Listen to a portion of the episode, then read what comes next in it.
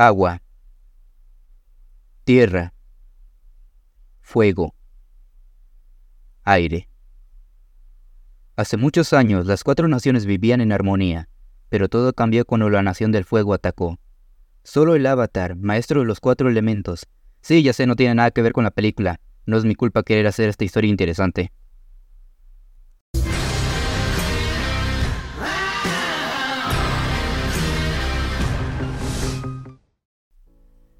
Hola gente, muy buenas, bienvenidos nuevamente al Club de la Soberbia y en esta ocasión vamos a hablar de la nueva película de Pixar, Elementos.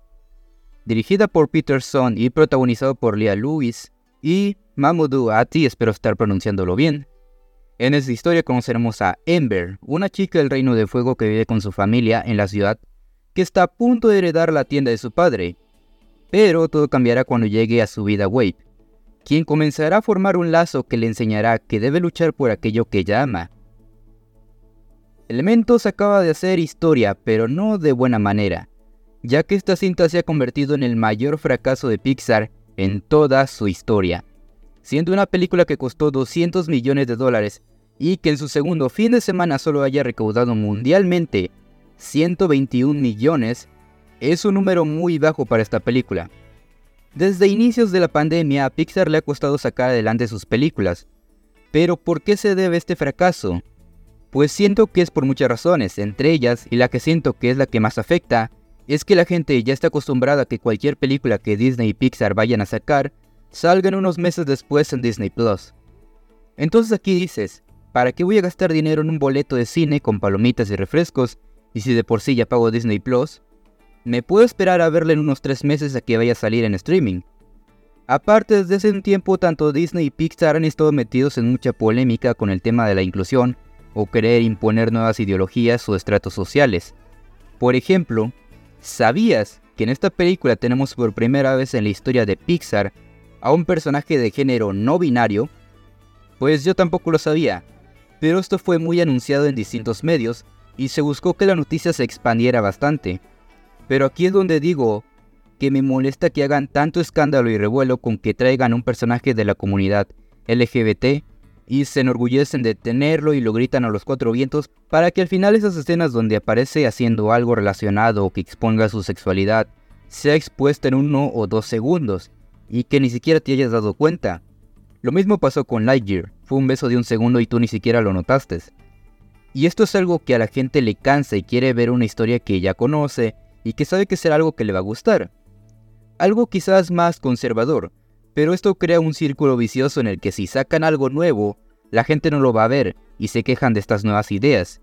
Pero si es algo que ya conocen como una secuela de Toy Story, la gente se vuelve a quejar y comienzan a decir que Disney y Pixar se quedaron sin ideas. Lo que yo les diría es que prueben con ver cosas diferentes, para enriquecerse de nuevas historias y de nuevas experiencias, y que se busque salir de esa zona de confort. Pero bueno, ya mucho discurso de ideología sin nada relacionado con la película. Bien. ¿Qué me pareció la película?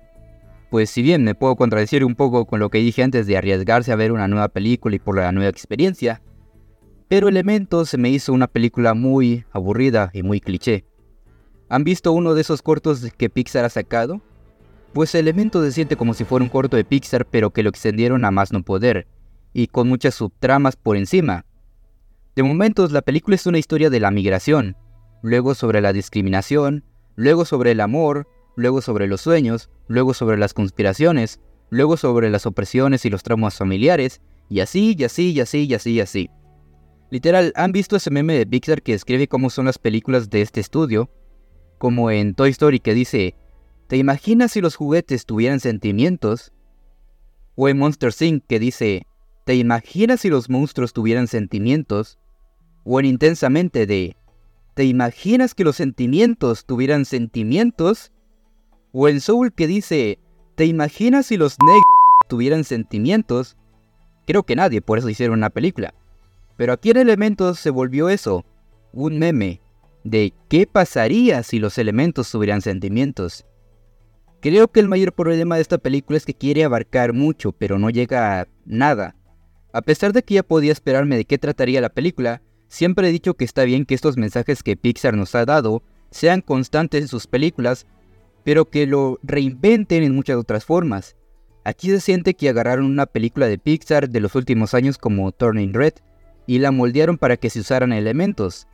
Incluso nuestra protagonista Ember, vemos que sus sentimientos son muy explosivos y vemos cómo este afecta en su entorno y las personas con las que interactúa. Es un buen concepto, pero que Turning Red lo sacó hace un año y lo hizo mejor. Además que no sé qué le pasa a Disney y Pixar últimamente, pero no sé si se dieron cuenta que están sacando muchas películas relacionadas con los traumas familiares, donde los padres quieren vivir a través de la vida de sus hijos o que no los dejen vivir o cumplir con su sueño. Luca, Turning Red, el remake de La Sirenita, Desencantada, Encanto. Creo que ya es algo muy gastado y cansa de ver que expriman a más no poder esta fórmula. Y que además muchas de estas historias al final no llegan a nada. Literal, todo el problema que hay de la tubería y el pésimo manejo de las instituciones es culpa del gobierno, aunque punto extra por representar la realidad.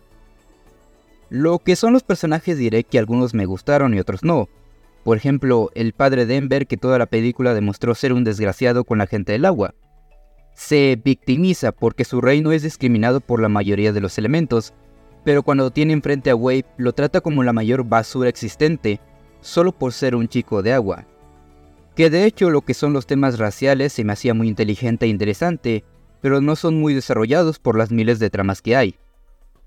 Con los protagonistas estoy 50-50, ya que sus emociones eran de lo que más me molestaba de ellos. Ember a la mínima que se enojaba explotaba y quemaba todo, y Wade pues era demasiado sensible al punto de que se pone a llorar por casi todo, y esto fue bastante molesto. Además, otra cosa que mencionar que no me gustó es que tanto la ciudad como los demás elementos apenas es algo explorado. Creo que en el tráiler conocemos más de la ciudad que en la propia película, y los demás elementos pareciera que no importan y solo juegan con un papel muy mínimo, como si quisieran decirte que la historia no solo se trata del fuego y del agua. Pero es precisamente eso, una historia del fuego y del agua. Ahora, algo que sí me gustó de las miles de subtramas que hay es sobre la historia de amor de Ember y Wade. Al principio es algo que no enfocan en esto y no diría que es lo principal de la historia, pero creo que hubiera sido una idea más acertada que toda la película se basara en esa historia, ya que la química que manejan ellos dos es bastante linda de ver. Al ser contrarios ya no solo de elementos sino de carácter, vemos cómo se van complementando poco a poco. La técnica en la animación es excelente, la verdad, y creo que el soundtrack es bastante bueno. Si tienen la oportunidad de escucharlo, háganlo, ya que es una de las pocas cosas verdaderamente buenas que hace esta cinta. En conclusión, Elementos es una cinta bastante cliché y que realmente no sentí que me quisiera decir algo importante que no haya visto antes y que esté mejor hecho. No creo que la película sea mala, ya que Pixar ha tenido días peores, y porque tiene, valga la redundancia, elementos que hace que esta película sea atractiva. Pero no te pediría que la vayas a ver ahora mismo. Y en lo que a mí respecta, no es una película que la volvería a ver más de una vez. Creo que con esta cinta Pixar debe ponerse las pilas para sacar adelante todo lo que tiene que ofrecer para nosotros, si quiere subsistir teniendo a mucha competencia por el camino. Mi calificación para elementos, mejor conocida que los médicos como la La Land si tuviera un final feliz. Es un 6.5.